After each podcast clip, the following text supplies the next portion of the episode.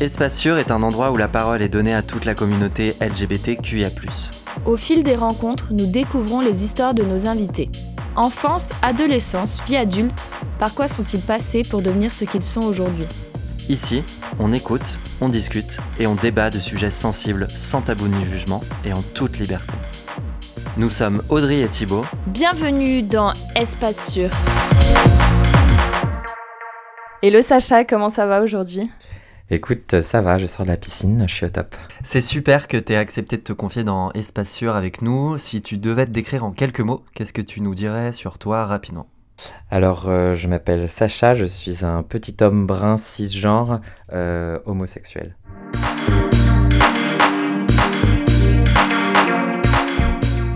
Raconte-nous ton enfance, comment l'as-tu vécue? Alors, euh, moi j'ai eu une enfance un petit peu un petit peu cabossé. Euh, j'ai beaucoup déménagé, j'ai beaucoup changé d'école. Euh, j'ai eu pas mal de beaux-pères. Ma maman s'est euh, remariée plusieurs fois. C'est un moment de, mon, de ma vie que j'ai le moins de souvenirs, l'enfance. Et ton adolescence, du coup? À un moment donné, ma maman s'est posée avec un homme, le dernier, et on s'est posé à Bourges de mes 12 ans jusqu'à mes 18 ans. Je suis resté dans la même ville. J'ai changé beaucoup d'école, mais ça, c'était plutôt parce que j'étais pas un très bon élève. Et, euh, et mon adolescence, j'ai eu une adolescence assez heureuse d'un point de vue amical. Euh, les amis que j'ai rencontrés quand j'avais 12 ans sont aujourd'hui toujours mes amis. C'est les gens avec qui j'ai fait mon évolution, qu'elle soit sexuelle, spirituelle. Avec mon père, euh, c'était très très compliqué, c'était très conflictuel. Et, et, avec ma mère, ben, je, pas très présent à la maison et elle non plus, donc euh, on vivait comme une, une, sorte de colocation, ce qui était pas mal non plus. Tu vivais pas avec ton père, si j'ai bien compris Non, mon père euh, vivait à Paris et euh, c'est ce qu'on appelle un homme à femme.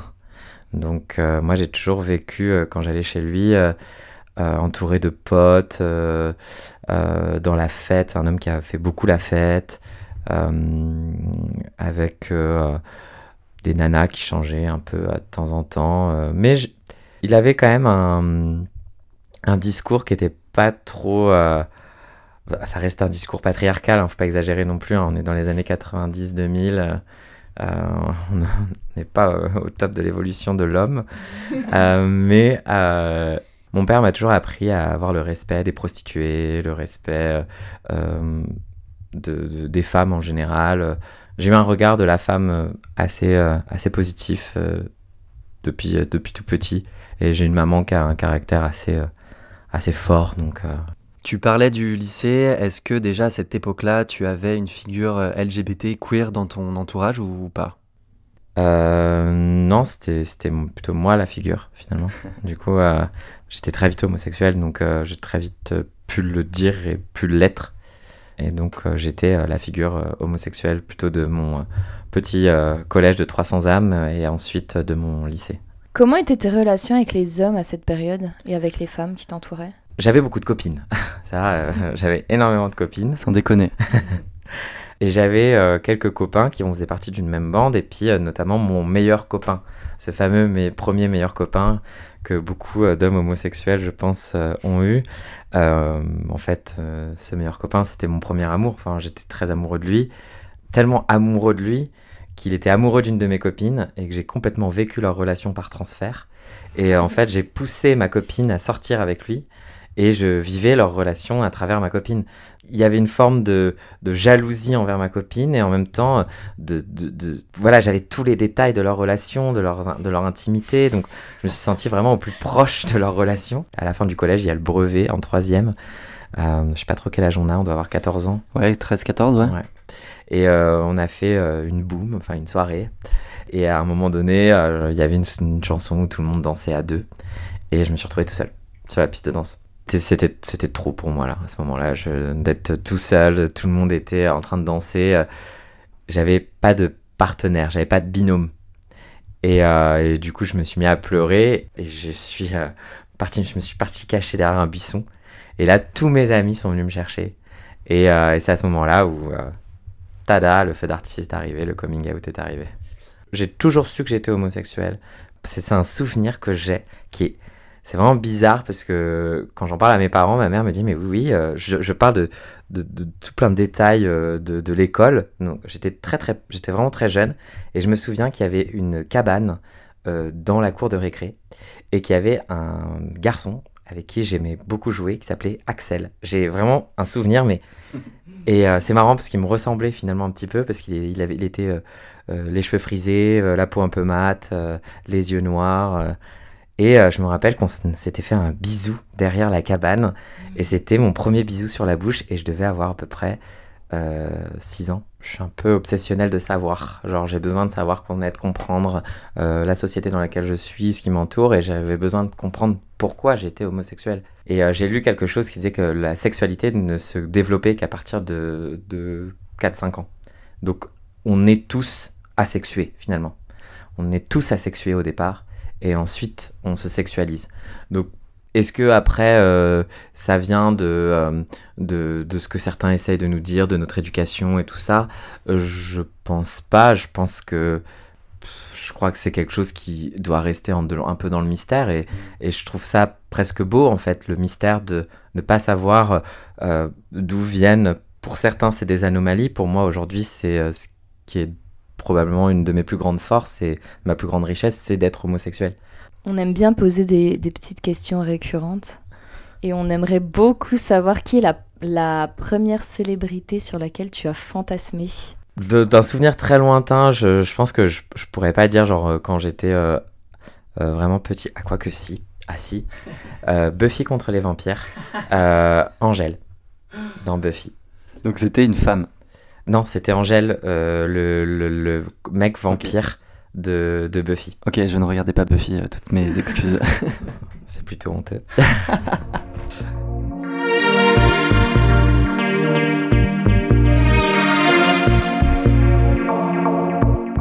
Tu nous as dit que tu avais fait ton coming out euh, pendant ta soirée du brevet, de la célébration du brevet. Comment ça s'est passé? La première personne à qui je l'ai dite, c'était ma meilleure amie. Euh, donc c'était genre à peu près un an avant euh, le coming out final euh, dans cette soirée. euh, C'est presque hollywoodien, tu vois. J'ai un- rapport à la à l'Amérique, je crois, parce que j'ai fait mon coming out devant Grise, euh, la, la comédie musicale. Et pareil, je- suis devenu très ému quand Rizzo, donc une des, des filles de, de Grise, s'est mise à chanter une chanson un peu d'amour, genre, bah, là, elle est toujours un peu malheureuse en amour, euh, elle joue souvent un rôle et tout. euh. Et moi, du coup, je me suis mis à pleurer. Ma meilleure amie m'a demandé, mais qu'est-ce qui se passe Et là, j'ai tout balancé. Et ça m'a fait du bien. Mm. Mais c'était facile parce que c'était une personne et c'était la personne avec, en, en laquelle j'avais le plus confiance. Et la réaction était euh, comme si je lui avais dit que j'allais en vacances euh, dans le Luberon. Quoi. Enfin, c'était vraiment simple. C'est le moment en fait où quand t'es homosexuel, tu sais, tu, je pense qu'il y a toujours le, le coming out de te le dire à toi-même. Mm. Enfin, te dire, en fait, Sacha, là, ce que t'es là, Mm. c'est homosexuel. Waouh. Bah, c'est pas facile, mais t'es homosexuel, Sacha. Ouais, de mettre des mots sur euh, bah, c'est juste de l'acceptation quoi. Une fois que tu as posé un mot, c'est que tu te définis et tu acceptes que Et ben, une fois que t'as posé un mot, t'acceptes et il n'y a plus de retour en arrière. C'est-à-dire, à partir du moment où tu t'es dit, enfin, il n'y a plus de retour en arrière.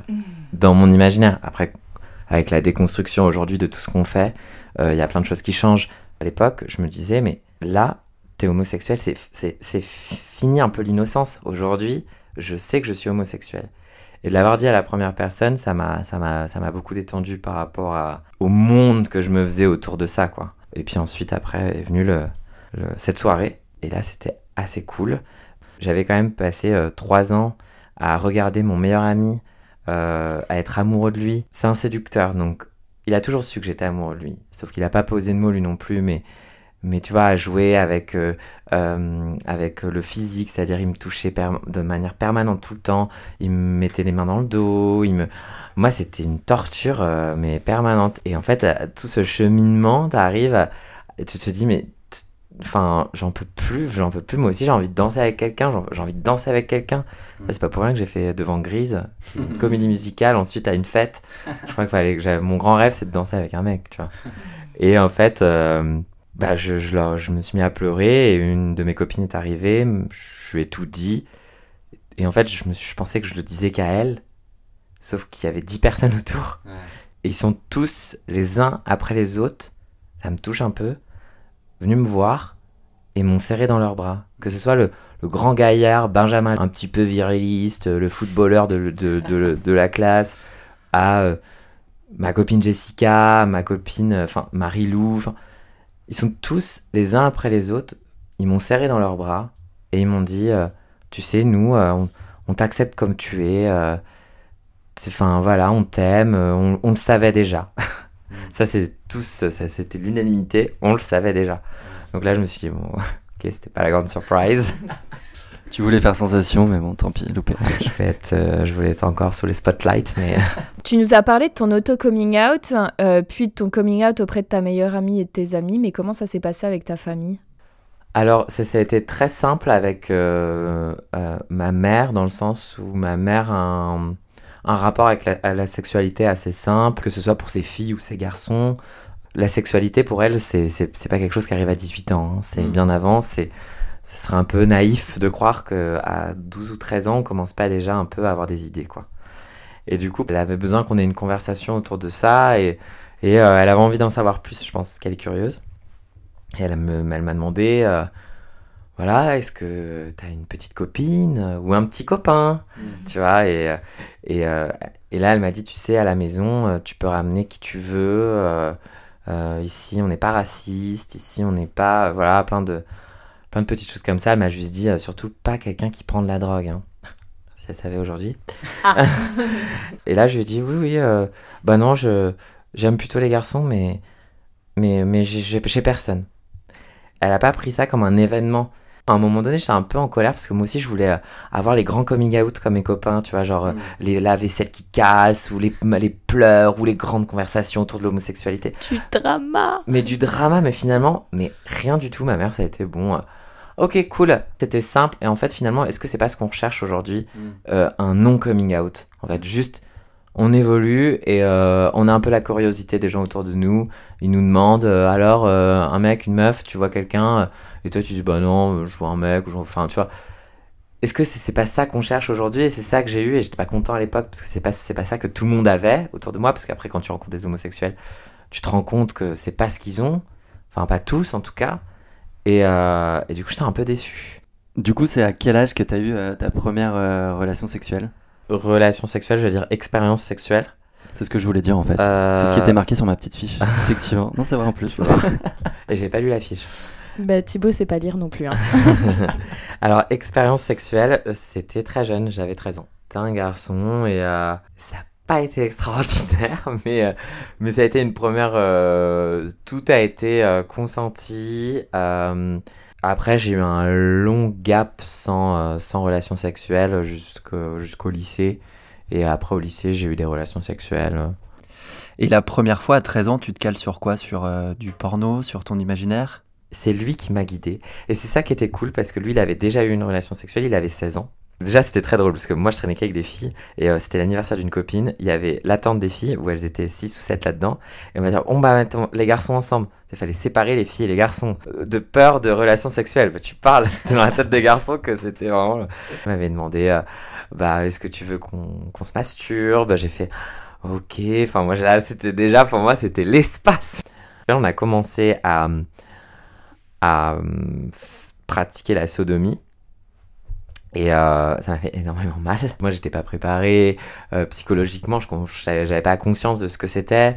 Euh, on n'avait pas de lubrifiant. Enfin, bon, voilà, c'était pas. On était dans une tente quechua dans le fin fond d'un jardin.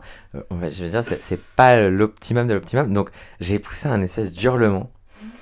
Et sauf que il y avait une tente remplie de filles à côté de moi. Donc là, tout d'un coup, les filles qui se réveillent, qui disent Qu'est-ce que c'est Qu'est-ce que c'est? C'est un animal euh, Qu'est-ce qui se passe? Euh, euh, Sacha, oui, c'est quoi C'est quoi? Vous avez entendu Vous avez entendu? Et Moi, j'étais là. Et euh, le, le garçon qui dit euh, Ah, Bah non, euh, j'ai pas entendu, j'ai pas entendu. Donc tout le monde se rendort un peu. Et là, le mec me dit euh, Bon, bah, on, on continue. Et là, j'ai fait Ah non, là, moi, c'est fini. Et là, il me dit ah, Bon, ok, je comprends. bon bah je vais aller me finir dans le fond du jardin. Ah ouais. Voilà ma première relation sexuelle. Déjà que l'image de l'homosexuel, ce que j'en avais, enfin j'avais très peu de... Bah, à l'époque, euh, à la télé, il y avait très peu d'images de l'homosexuel. Enfin, c'était euh, un voisin ou un mec comme ça. Enfin, et en fait, euh, c'était ma première expérience sexuelle, mon premier rapport homosexuel, mon premier contact avec un autre homosexuel. Et c'était ça. Donc j'ai eu un rapport un peu compliqué après, au niveau du sexe. J'avais très peur. Comment ça s'est passé à l'aube de ta majorité? J'ai eu mon premier petit copain à 17 ans. J'étais vraiment tombé amoureux de lui. Euh, il était très beau et euh, très intelligent. Moi, je voulais une histoire comme mes copines, elles avaient avec leurs copains, en fait. Hmm. Et ben, Vincent, ça a été euh, mon premier petit copain et j'ai eu l'histoire comme mes copines. On allait aux fêtes ensemble, on allait faire, on s'est rencontrés dans une manif. C'était, c'était une super belle histoire. On s'est rencontrés, on s'est aimés et ensuite je suis parti à Paris. Et donc, euh, tu arrives à Paris, est-ce que tu as suivi le schéma, on va dire, classique, euh, grinder, soirée, euh, consommation ou, pas? Avec mes copines, on allait toujours dans ce même bar, qui était un bar hétéro sur les grands boulevards, qui s'appelait le Troskull. C'était le bar, en fait, un peu rockabilly, où tu avais les mecs de bébé brune. c'était... Au moins, ça m'amusait 5 minutes, mais mes copines, elles, elles allaient pécho des mecs à droite, à gauche, et puis moi, je me retrouvais toujours tout seul. Et en fait, euh, j'allais toujours tout seul, discrètement, dans un bar qui, aujourd'hui, ça me reviendrait même pas l'idée d'y mettre les pieds, qui s'appelait le CUD. Mais je crois ah qu'on y est tous passés. Tous. Bien sûr. même les copines des... Bien sûr, Audrey va tous. mais, mais vraiment, c'est vraiment... Je crois que c'est vraiment... J'ai parlé à plein d'homosexuels à Paris. Je crois qu'on est tous passés par le CUD. Bah, le CUD et le RAID. Moi, j'ai tapé sur internet, hein, bargué, et c'était les premiers qui venaient. Et j'y étais, et c'était ouvert tard le soir, et c'était gratuit l'entrée. Et moi, j'avais pas d'argent, j'étais euh, en première année de fac, euh, j'avais vraiment pas d'argent. Et j'arrivais là-bas, et euh, j'aimais pas la musique, j'y allais vraiment juste pour rencontrer des mecs. Et j'ai rencontré des, des, mecs, j'ai rencontré des mecs très sympas, des moins sympas, mais c'était rien d'extraordinaire. J'ai rencontré des mecs, et voilà. J'allais sur ces sites et c'est là en fait où tout a un peu basculé. C'est que euh, sur ce site, j'ai rencontré quelqu'un qui m'a donné rendez-vous. En fait, j'ai rencontré ce mec qui ensuite euh, m'a fait. On a bu et moi, il me plaisait pas du tout. Euh, j'avais 19 ans, j'ai été. je fais 1m74, j'étais un peu joufflu, j'avais des grandes frisettes. bon, je puais pas la confiance en moi. Euh, j'étais euh, j'étais pas à l'aise. Et ce mec me plaisait pas, il était beaucoup plus âgé que ce qu'il avait écrit, euh, il ressemblait plus du tout à ses photos, ou alors c'était des photos de lui il y a 10 ans. je me suis très vite senti très mal à l'aise. Et t'étais en date ou en resto ou dans un bar? C'était dans un bar. Ok. Moi j'habitais à, cette époque-là à Porte de Vanves.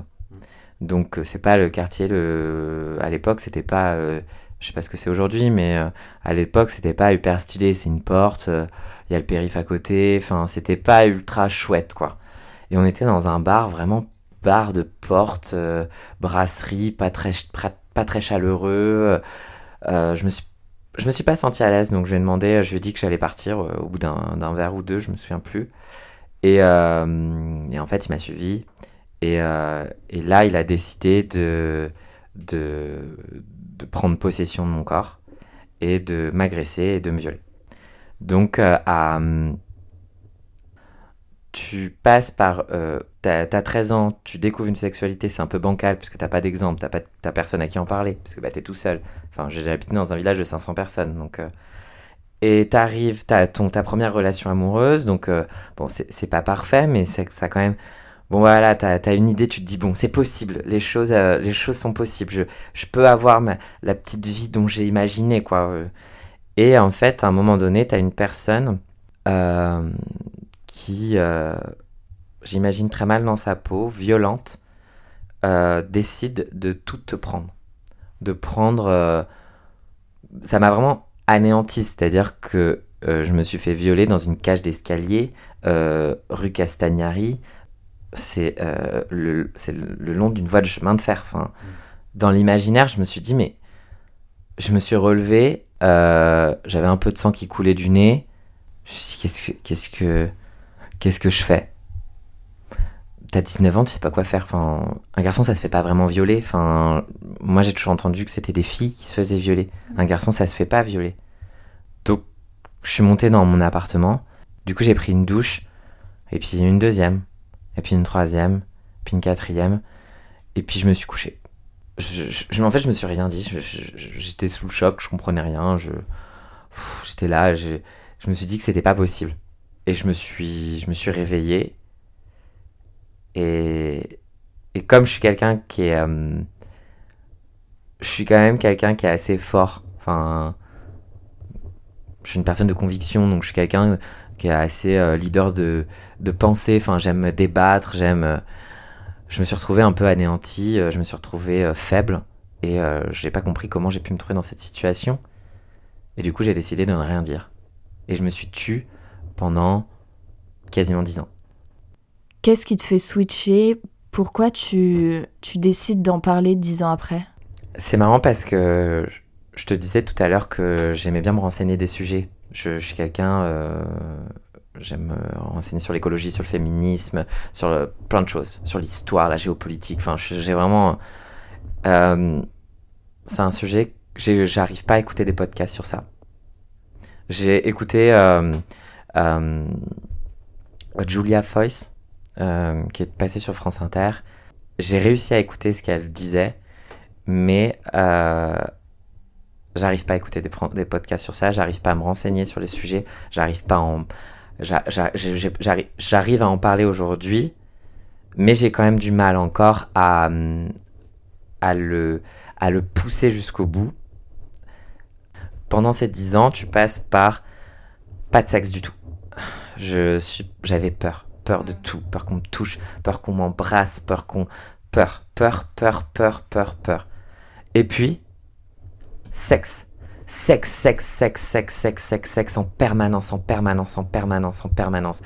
Tous les jours, trois fois par jour, j'allais sur Grinder, je couchais avec un mec le matin, un mec le midi. Ma... Je préférais pas manger pour aller baiser. Je couchais avec des mecs qui me, c'était horrible. C'était horrible parce que, parce que moi, je suis quelqu'un qui est assez cérébral.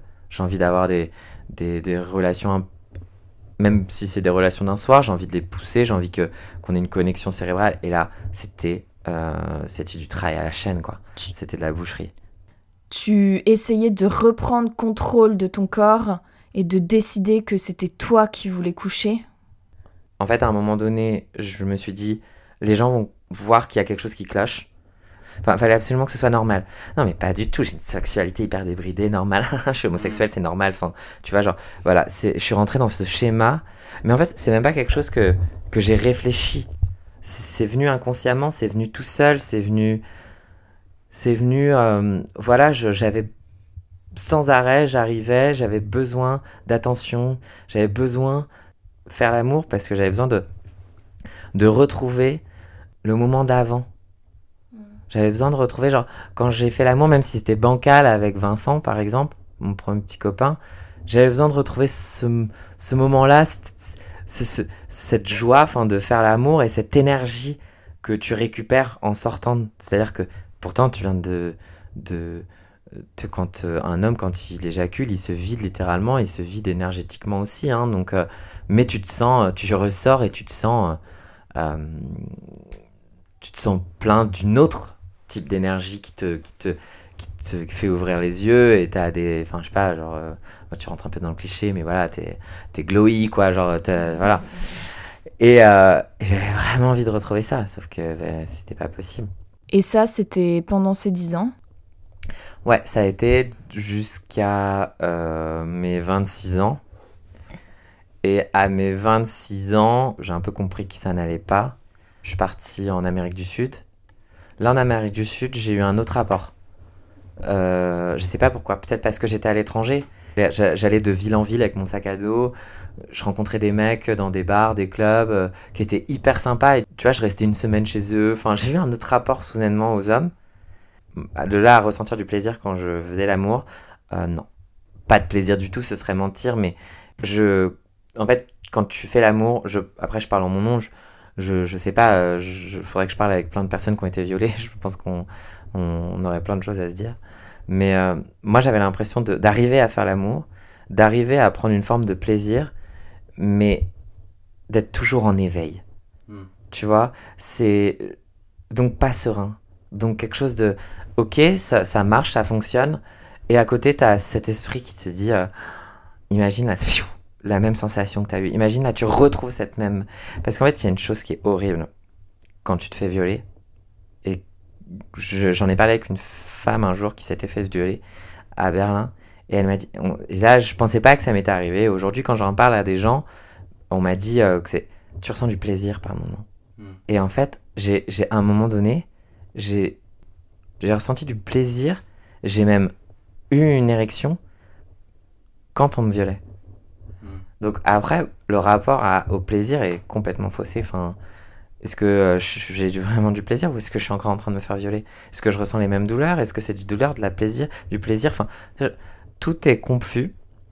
Mais ça m'a quand même fait du bien. Ce voyage en Amérique du Sud, j'y suis resté euh, six mois. Et ça m'a quand même vraiment changé beaucoup de choses. Après, ça m'a pas permis de pouvoir en parler. Ça m'a pas permis de me libérer. Je- J'avais toujours ce secret-là. Et il a fallu que j'attende encore quelques années euh, de partir à Berlin, où déjà le rapport au sexe, le rapport aux, choses est un peu différent qu'en France, et euh, de rencontrer quelqu'un. Et là, j'ai rencontré euh, un garçon qui m'a. Je fais une petite. Désolé parce que là c'est le sujet, cette personne, je pense la personne que j'aime le plus au monde. Et voilà, on s'est rencontrés et euh, cette personne m'a m'a fait ouvrir les yeux sans s'en rendre compte. C'est-à-dire que je crois que pour lui tout allait bien. C'était euh, très léger, très doux, très pur, très c'était plein d'amour.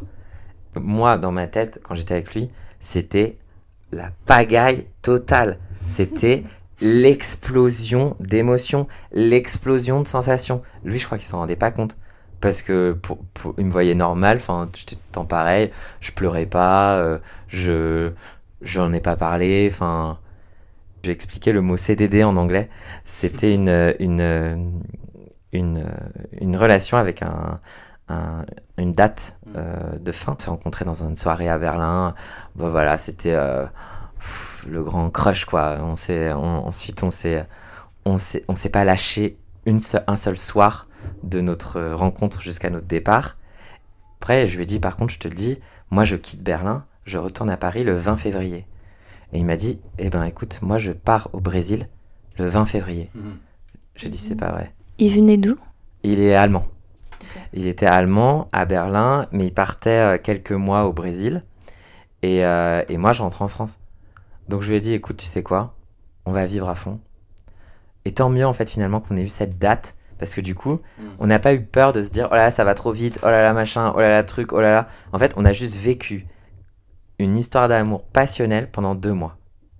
Deux mois de, on dormait tous les soirs ensemble, on vivait tout ensemble, on était, on, on- en fait, quand on se disait, bon, allez, ce soir, on dort pas ensemble. Le lendemain, il me disait, je me suis senti tellement mal, euh, tu sais, il nous reste plus que quelques soirs, euh, on comptabilisait tout.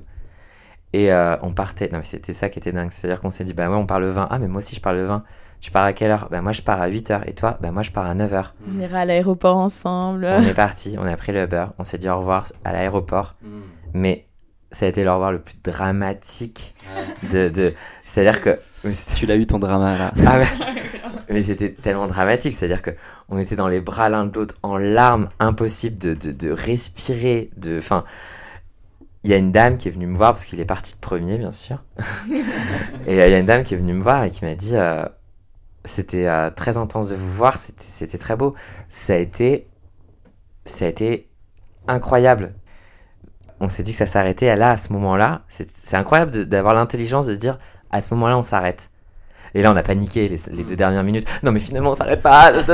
Et puis, finalement, on savait, si, c'était fini. On pouvait pas continuer. Enfin, on pouvait pas continuer parce que on partait dans des villes différentes et qu'on allait se retrouver avec une problématique de couple normaux. Enfin, alors comment on va faire pour euh, maintenir notre couple? Non, nous, c'était au-delà de ça. Ce qu'on a vécu, c'était, c'était quelque chose qui se reproduira plus jamais dans notre vie et qui se reproduira plus jamais ensemble. C'est, c'est fini. Mais cette histoire a bouleversé ma vie. Je suis rentré le 20 février, j'ai posé mes valises. J'avais pas récupéré mon appart que j'avais sous-loué. Je vivais à droite à gauche chez des potes. Trois nuits après, je pense, trois soirs, je me retrouve à faire la fête avec tous mes potes et tout. Et là, tout qui s'effondre. Mon monde qui s'effondre. Genre, je réalise que je ne je n'aurai plus jamais Moritz, c'est son prénom. Je le réalise, même si euh, moi j'étais là euh, euh, bien fort là, oui oui, pas du tout. Là je réalise donc petite chose, petit, je me mets à m'effondrer et surtout je réalise que j'ai plus eu peur avec lui. Hmm. Le sexe, le le l'amour, enfin je je pendant des années j'ai dormi d'un seul œil à côté d'un homme. Et là, je pouvais dormir 20 heures, quoi. je pouvais. C'était. J'étais en sécurité. C'est la première fois où tu te retrouves en sécurité. Le mot sécurité, c'est quelque chose quand tu l'as perdu, quand tu le retrouves. Tu étais dans un espace euh, sûr, comme le podcast. Et en fait, du coup, bah là, euh, les copines, euh, les copains qui étaient là, bah faut que ça sorte. Puis alors là, c'est la diarrhée verbale. Hein. Parce que, bon, en vrai, euh, très clairement, autant le coming out, bon, t'as pas de clé de code pour le dire, autant de dire que tu t'es fait violer, là, il n'y a pas de règle. Hein. C'est euh, le Far West. C'est-à-dire que tu sais pas, donc j'ai fait plein de choses. Hein. Il y a eu un moment donné, bon, bah, j'étais bourré, en pleurs, machin, à côté d'une copine, et là, je lui dis, je me suis fait violer, en fait. Tu vois, genre, mais et t'essayes, et t'essayes à nouveau, t'essayes de le dire, tu, tu, le redis mieux. Et en fait, ça s'est fait. Et là, à partir de ce moment-là, il fallait que je le dise à tout le monde. Et là, j'ai dit à tout le monde. Les copains, les copines, euh, euh, les gens que je connaissais pas dans les soirées. Euh, là, tu le dis à tout le monde. Tu commences à comprendre aussi que si t'as pas pu en parler, c'est aussi parce que la société, le, groupe dans lequel d'appartenance dans lequel t'es, ne prête pas à faire ce type de déclaration. C'est-à-dire que bah non, t'es homosexuel, donc t'es hyper sexualisé. Tu vas à une soirée, on te touche le cul sans arrêt, en fait. Et c'est et c'est pas grave. Et quand on va te dire, bon, en fait, là, j'ai pas envie que tu me touches. Ah, ah, ah, tu vois. Et, et on soupire. Bah non, parce qu'en fait, tu sais pas ce que ça retrace pour moi. Tu sais pas ce que ça veut dire pour moi quand tu me touches, quand tu quand tu te frottes et que je sais pas qui c'est derrière moi. Mm. Tu vois. Tu sais pas l'image que j'ai. Tu vois. Et et ça, et surtout, et puis oui, l'hypersexualisation. Donc, euh, tu es là, tu dois être beau, tu dois être sexy, tu être, en permanence, tu dois être sexy, tu es en permanence, tu dois, tu dois attirer sexuellement le, corps des autres. Euh, bah, non, en fait, là, moi, euh, j'en ai ras-le-bol de devoir éviter les grossements au cul partout, d'être toujours dans l'hypersexualisation. Mais ça veut pas dire couper la liberté d'expression. J'adore aller dans des soirées où tout le monde est à poil. Parce que la nudité, ce n'est pas la sexualité. Et les gens qui sont naturistes en soirée le savent mm. plus que quiconque. C'est Berlin qui m'a aidé à comprendre que nu ne veut pas dire sexe. Être en face d'un homme ne veut pas dire euh, forcément qu'il ait le droit de te toucher, même si on est dans un milieu, dans un espace queer. Donc, c'est-à-dire, on est dans un club queer, donc c'est un espace safe, mais il n'y a rien de safe. Mm. En fait, euh, on doit le créer surtout, surtout à Paris, mais encore en Allemagne, ça va, il y a des espaces quand même. On doit le créer, mais euh, l'espace safe, c'est toi qui le crée autour de toi et c'est aux autres de le comprendre et, c'est un peu compliqué. Une fois que tu as réussi à parler euh, de ton viol à ton entourage, etc., est-ce que tu as engendré des poursuites contre la personne? C'est quelque chose que, auquel j'ai beaucoup réfléchi, que je réfléchis encore c'est c'est horrible. En fait, je, ne me vois pas aller dans un commissariat et dire que je porte plainte. Enfin, ça, ça, ça me fait peur. Ça me fait peur et je ne peux pas m'adresser à la police. Je ne me vois pas m'adresser à la police euh, par rapport à ça parce que j'ai peut-être une mauvaise image de la police, parce que je ne sais pas. Mais c'est quelque chose euh, à laquelle j'ai pensé et aujourd'hui, je pourrais même pas te dire comment il s'appelle. Je peux te le décrire, mais faudrait que je retrouve mon compte Gepax. Mm. Faudrait que. Tu vois, c'est toute une démarche qui m'enverrait tellement loin. En vrai, c'est hyper égoïste de penser comme ça.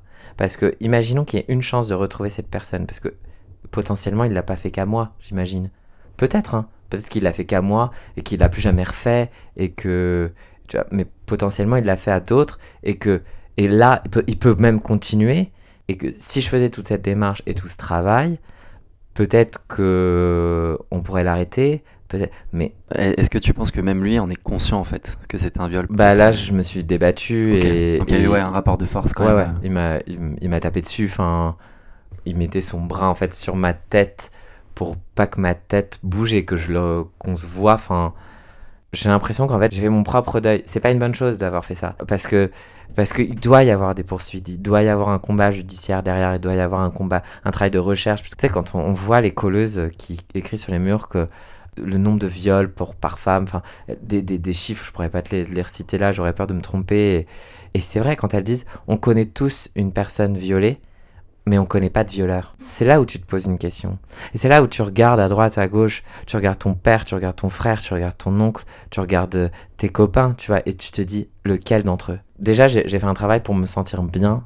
Euh, ça a mis 10 ans. Pour aujourd'hui euh, vivre pleinement, d'être vraiment heureux, j'ai mis tellement de temps. J'étais majeur à l'époque. J'ai 10 ans de prescription. Donc, je peux encore porter plainte. Je crois que je suis pas prêt à faire ça à ma vie. Aujourd'hui, je suis trop heureux. Et puis, t'es pas fier, quoi. Enfin, c'est horrible, mais, mais, mais tu vois, je, vais- je vais dire quoi? Je vais dire euh, bah, que j'étais sur un site de rencontre, que, que j'ai attendu euh, euh, presque 10 ans pour en parler. Qui, qui va me croire? Enfin, je veux dire, bien sûr qu'on va me croire, mais enfin, c'est 10 ans. Enfin, pour... c'est trop tard. Je sais pas. Je, je crois que ça, c'est la question que je suis pas prêt. C'est la question que je suis pas prêt encore à. Enfin, je, je suis pas prêt encore à. à- Le problème, c'est que. euh, tic tac, tic tac. Hein, euh, je crois que là, euh, là j'ai 28 ans. Donc il doit me rester à peine un an euh, pour pouvoir porter plainte. Ce serait porter plainte contre X. Est-ce que ça sert à quelque chose? En fait, ça servirait juste à comptabiliser un viol pour les stats, quoi. C'est aussi important, j'imagine. C'est mais- important. Bah oui, parce que si personne porte plainte, il n'y a pas de viol, mais en même temps, euh, c'est compliqué. euh. Je sais pas, écoute, je pense qu'il faut que je me renseigne. Mais en fait, le truc, c'est que là, je, je commence tout juste à m'en sortir de ça. Mm. Tu sais, physiquement, je me sors de tout ça. J'ai pas envie de retomber là-dedans, tu vois. Et pourtant, c'est. Tu vois, genre, il y a plein de sujets qui m'importent en, en soirée et tout. Je parle beaucoup de consentement, je fais beaucoup de. Tu vois, euh, c'est des sujets, pas- mais sans rentrer dans le détail. Après, c'est arrivé il y a 10 ans. Il y a 10 ans, on parlait dans les médias pas de viol, en fait, euh, presque. Là, depuis quelques années, on en parle quand même énormément. Donc, euh, j'espère que tu, vois, s'il y a des jeunes maintenant qui ont vécu la même chose que toi à l'heure actuelle, peut-être que dans leur esprit, ils se disent, bah, on en parle tous les jours à la télé. Ah, en fait, faut que j'aille porter plainte et let's go, quoi. Ah, Mais je- 10 ans, je- c'était pas du tout pareil. Mais vraiment, en fait, qu'il le fasse parce qu'en fait, moi, j'ai intériorisé et je, suis, je me suis encore plus, j'ai encore plus abîmé ma sexualité parce que euh, en passant par des phases de, d'addiction sexuelle et tout ça, je pense que si j'avais eu le- la force d'en parler plus tôt, je ne serais pas passé par toutes ces étapes. Ma récupération aurait pas été plus rapide, mais en tout cas, elle aurait été plus, euh, elle aurait été accompagnée déjà. Et ça, c'est pas rien. Je crois qu'aujourd'hui, on a la chance d'avoir énormément d'assauts qui commencent à, émerger. Je trouve euh, que le mouvement des femmes après MeToo, ça a été pas seulement que pour les femmes, mais aussi pour beaucoup d'hommes qui ont au- aussi été violés. Ça a été, moi, ça m'a fait du bien. Ça m'a fait du bien de voir ça. Médiatiquement, ça reste vachement centré sur la femme. Mm. Euh, pourquoi ça reste vachement centré sur la femme? Mais Parce qu'il y a cette victimisation de la femme aussi, dans le sens où euh, bah, la femme elle est chétive, machin, bidule. C'est ce, que- qu'essayent de battre les féministes aussi en disant non, on fait ce combat d'une autre manière. Mais du coup, pour l'opinion publique et notamment les hommes, c'est beaucoup plus facile de- d'entendre et de comprendre le viol sur une femme que de- du viol entre hommes. Quoi. Et encore, moi je suis PD, donc euh, genre c'est presque si je comme si je l'avais cherché, tu vois. Je crois que c'est. En tout cas, je, sens que c'est les féministes et le mouvement féministe qui a été euh, ouais, le précurseur de tout ça et qui aujourd'hui insuffle une grande force là-dedans.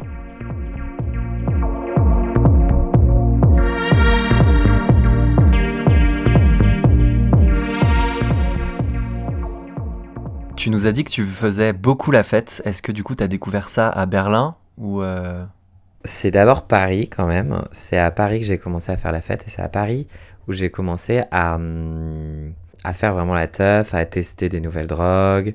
Euh, c'est vraiment à Paris que je l'ai- fait. Tout le monde me parlait de Berlin, moi j'avais aucune idée de ce qui se passait là-bas, genre le novice en teuf. Je disais, mais, mais, qu'est-ce qui se passe à Berlin que je, que je n'ai pas, pas pu faire? Et là, en fait, j'ai dit, bon, allez, go, je, je vais à Berlin. Euh, on m'a dit d'aller à un festival, j'y étais tout seul. Festival queer incroyable, qui s'appelle le Wall. Enfin, c'est vraiment le meilleur festival du monde. Et là, j'ai rencontré plein de gens extraordinaires. J'étais là, genre, oui, bah, je suis tout seul. Ah, bah, viens avec nous. Ah, bah. Et, j'ai rencontré plein de gens qui sont devenus ensuite mes potes euh, à Berlin. Est-ce que tu as pu danser avec un homme, du coup? Oui. Euh, oui.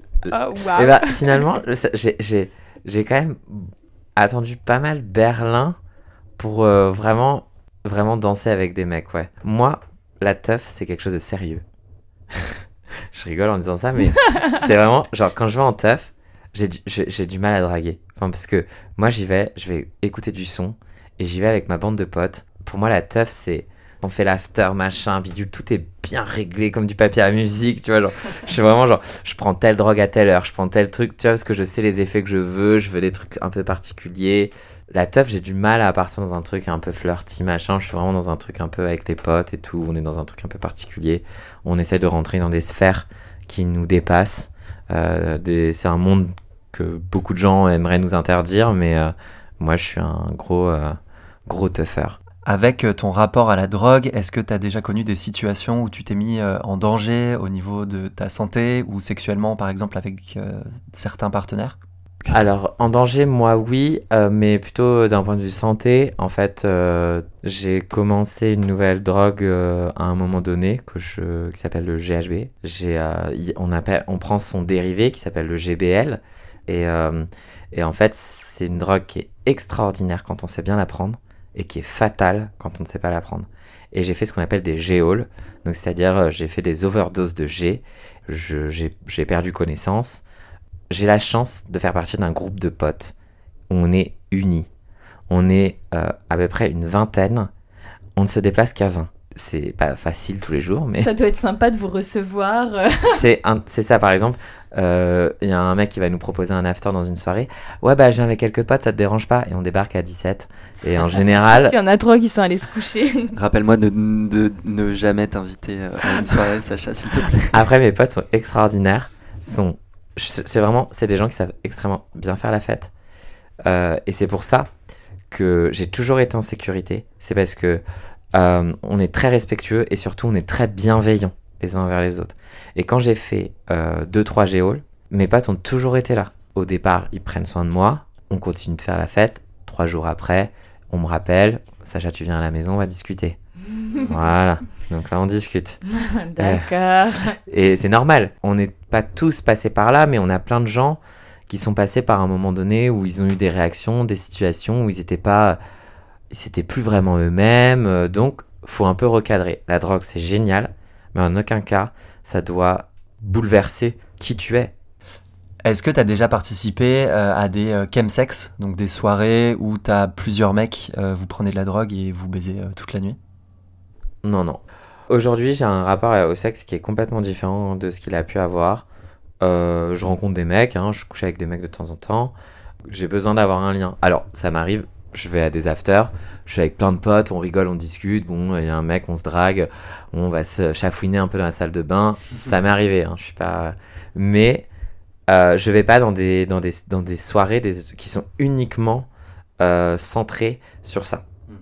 Euh, J'ai essayé une fois, je me suis retrouvé dans la cuisine à fumer clope sur clope et à faire euh, la copine euh, à tous les PD qui venaient faire leur pause. Et j'étais là, et pia pia pia, et pia pia pia, et pia pia pia. Et au final, au Je fond, ne peux pas aller dans le salon. Et au pitié. au fond j'ai passé trois heures à ne fa- faire que fumer des clopes, prendre des traces de 3M et à discuter. Les autres, ils baisaient dans le salon. En fait, j'ai pas envie, ça m'intéresse pas. Je préfère prendre des traces de 3M avec mes copains et mes copines autour d'une table, mettre des perruques, des robes, euh, danser, euh, faire des jeux d'after, parce que nous on a plein de jeux d'after.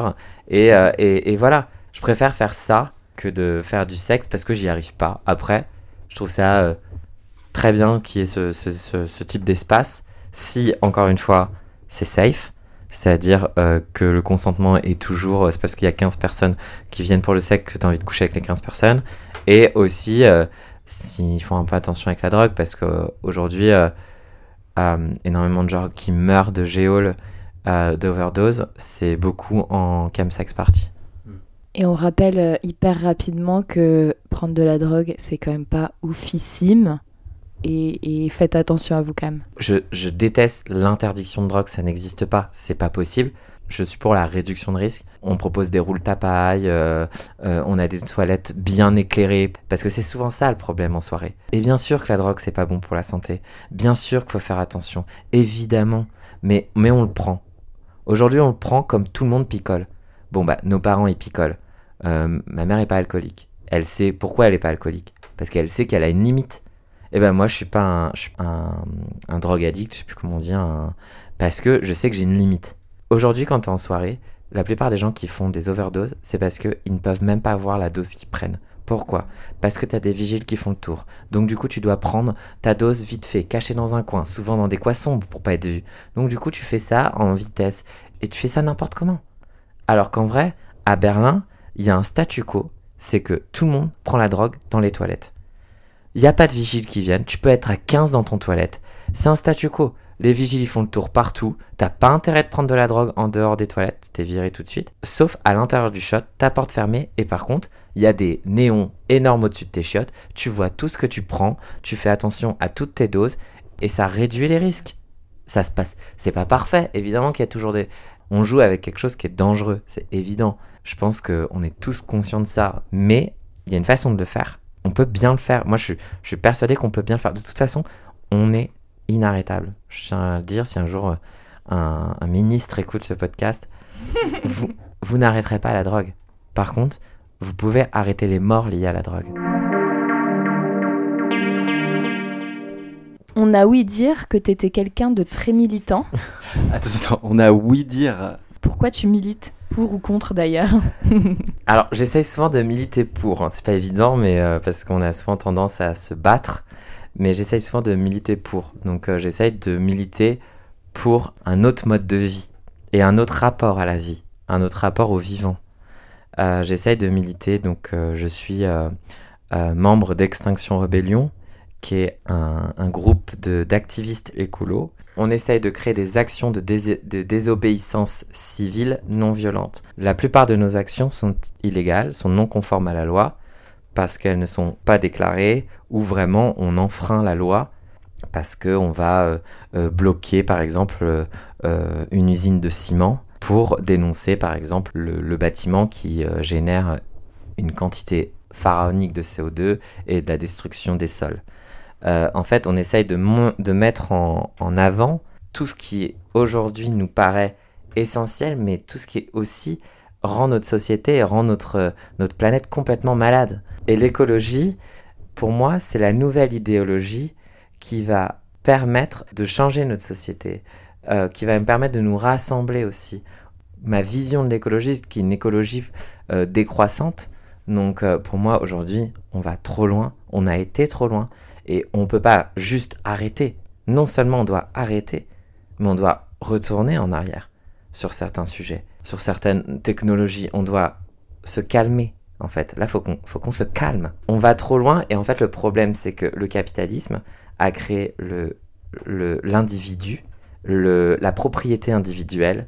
Tiré de ça, on a créé le- le- l'épanouissement personnel, l'épanouissement individuel, et en fait, tout est auto-centré.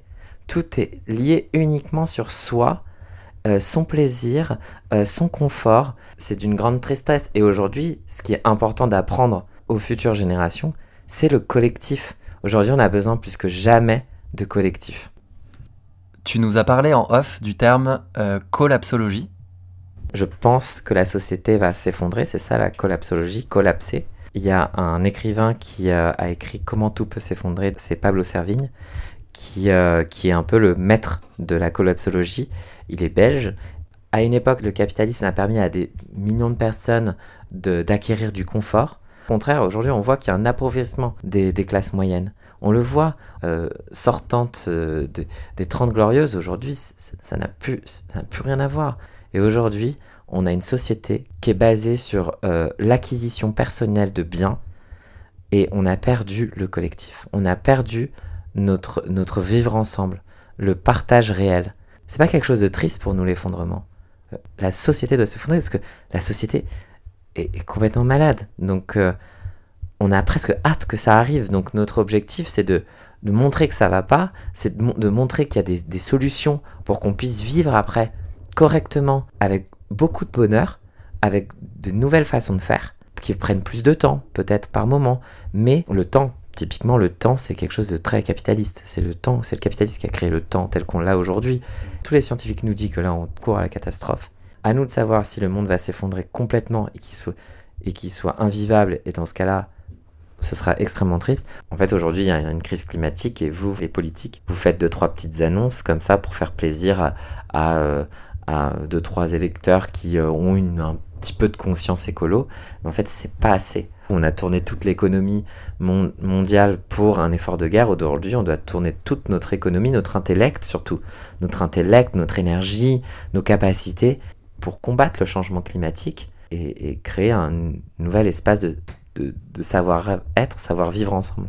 Et l'objectif, c'est d'aller plus loin, c'est de créer, euh, des communautés qui vont réfléchir aussi euh, à comment vivre ensemble et comment prendre des décisions ensemble de manière vraiment démocratique, c'est-à-dire euh, euh, on n'élit pas un petit chef hein, qui, qui décide de tout pendant cinq ans et ensuite euh, bah, ça nous plaît, ça nous plaît pas, on a voté pour lui, euh, on, on l'a dans le baba quoi. Non, là c'est les conversations, elles sont, pren- elles sont prises de manière horizontale. Ça prend du temps de trouver des réponses collectives. C'est vrai que ça prend beaucoup de temps, mais c'est ce qu'il y a de plus démocratique. Et en fait, aujourd'hui, on te demande pas d'aller rapidement, on te demande d'être au plus juste. Et au plus juste, bah, c'est des fois d'être s'asseoir et de toujours discuter, discuter, discuter, discuter, discuter, retravailler, retravailler, retravailler et sortir et trouver des solutions qui, qui, qui vont pouvoir euh, pas satisfaire tout le monde. Jamais, c'est impossible. Mais en tout cas, de permettre de prendre le plus de personnes en compte pour pouvoir avancer. Et comment ça s'articule au niveau individuel? Alors bon, bah, je- évidemment, je prends mon vélo, je fais du recyclage, euh, euh, j'évite de manger de la viande. Enfin, voilà, j'ai ma gourde. Évidemment, mais je suis pas trop partisan pour donner, de- pour montrer ce type d'exemple parce que pour moi, tout ça, c'est du vent. C'est du vent. Ok, c'est utile, c'est quelque chose qui devrait être que tout le monde devrait mettre en place. Mais en fait, tant qu'il n'y a pas un- une réponse collective, donc une réponse politique, tout ça, ça sert à rien. Ouais, c'est de la bonne conscience, quoi. Ouais, ça c'est c'est pour me dire que euh, je fais les choses bien, moi personne, personnellement, individuellement. Mais du coup, on repart dans, ce- dans cet esprit de moi, même si on est 10 000, ça marche pas. Il faut qu'on soit 63 millions pour que ça marche. Et au sein d'Extinction Rebellion, vous êtes combien à militer? C'est un collectif qui n'a pas de- d'adhésion, vu que c'est un collectif qui prône la désobéissance civile non violente. du coup, il n'y a pas de, de- de- voilà, il n'y a pas de stade de, de- tu t'inscris pas quelque part parce que sinon tu pourrais être facilement recherché par la police. On ne sait pas. Et en plus, c'est un groupe international. Euh, Londres, aux États-Unis, en Allemagne, euh, en, Ou- en Ouganda, en Inde, au Sri Lanka. Il y a des gens d'Extinction Rébellion dans pas tous les pays, mais quasi. Sacha, Sacha. Aimerais-tu te marier un jour? Bon, est-ce que je parle de la déconstruction du mariage, institution patriarcale, néolibérale Non. Non. Euh, j'ai toujours rêvé de me marier, mais comme je crois que j'ai toujours rêvé de vouloir rentrer dans un cadre, de rentrer dans une norme. Et, euh, et aujourd'hui, euh, plus le combat avance, plus le cadre change, plus la norme change, moins l'envie de mariage arrive.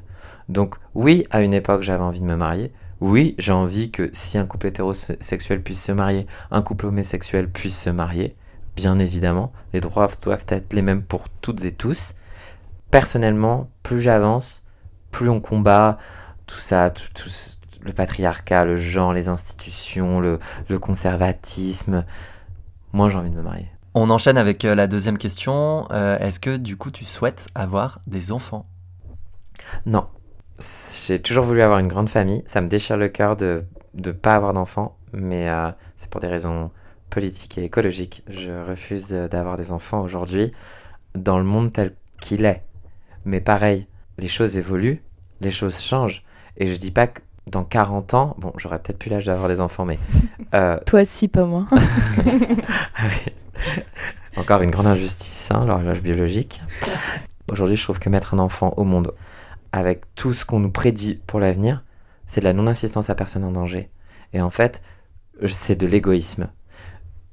Je me prends des mais soufflantes, tu te doutes bien, mais vraiment des soufflantes par rapport à ça euh, de la part de copines, parce que évidemment j'ai des copines euh, et des copains qui ont qui, qui ont l'envie d'avoir des enfants. Après, je peux le comprendre et, et c'est pas grave et je les aimerais et j'aimerais leurs enfants et il n'y a pas de problème. De toute façon, c'est trop tard une fois qu'ils sont là. euh, Je le répète, Audrey déteste les enfants, mais tout le monde le sait maintenant. je, les, je les déteste pas tous. Parle-nous de ce dont tu es le plus fier.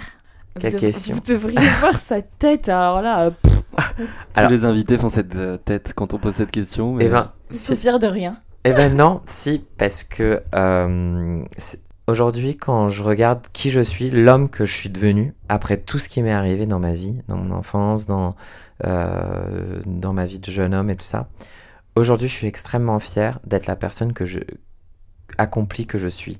C'est-à-dire que j'accepte euh, mes imperfections. Je suis une personne qui est extrêmement engagée, extrêmement engagée dans le collectif. Je, me remets tout le temps en question dans mon rapport à l'autre. C'est-à-dire dans mon rapport à une personne racisée, à une femme, euh, à une personne transgenre, à, euh, à un homme blanc, cisgenre, hétérosexuel. Même avec eux, je me, je me, je me remets en question régulièrement. Les pauvres, je les adore, je vous aime. Euh, mais aujourd'hui, je- j'aime la personne que je suis devenue et j'aime les gens qui m'entourent. Donc je suis fier des, des gens qui m'entourent et je suis fier de moi. Magnifique. Sacha, c'est quoi la dernière photo qu'il y a sur ton smartphone Faut que je regarde, attends. je suis sûr que c'est une photo de merde en plus. Alors, bah après, il y, a, tu sais, il y a toutes les photos WhatsApp que tu reçois de tes copains, copines. Donc là, j'ai plein de photos de, que, je, sais- que je découvre en même temps que vous. Tu peux nous dire la dernière photo WhatsApp et la dernière photo que tu as prise Ah d'accord. Alors Ah. la dernière photo WhatsApp, c'est la photo d'une copine seins nus sur la plage en train de faire une sieste. Voilà. On l'envie d'ailleurs. On l'envie. Et la dernière photo que j'ai prise, c'est en after. Euh, mon copain, mon meilleur ami et euh, ma pote euh, habillés euh, comme on sait s'habiller, c'est-à-dire euh, mon pote avec une robe magnifique des années 70, euh, tout plein de couleurs, violet, jaune, vert, et ma pote dans le même style. Pantalon taille haute, vert émeraude, euh, des grandes lunettes fumées, euh, avec euh, des cocktails dans la main. c'est voilà, c'est la vie que j'aime. Donc, je suis très fier d'avoir cette photo en dernière. Merci énormément, Sacha, d'avoir participé à Espace Sûr. C'était un réel plaisir d'échanger avec toi. Bah, merci à vous.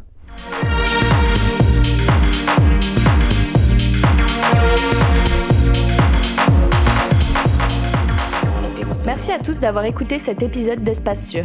Si vous l'avez apprécié, n'hésitez pas à nous mettre 5 étoiles sur Apple Podcast et nous suivre sur Instagram at Espace Sûr Podcast.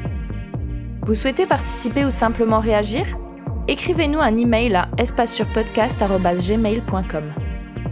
Un grand merci à Louis Collin de nous avoir permis d'utiliser sa musique The Man I Love pour notre jingle et les effets sonores. Nous avons hâte de vous retrouver lors du prochain épisode. Bisous, à bientôt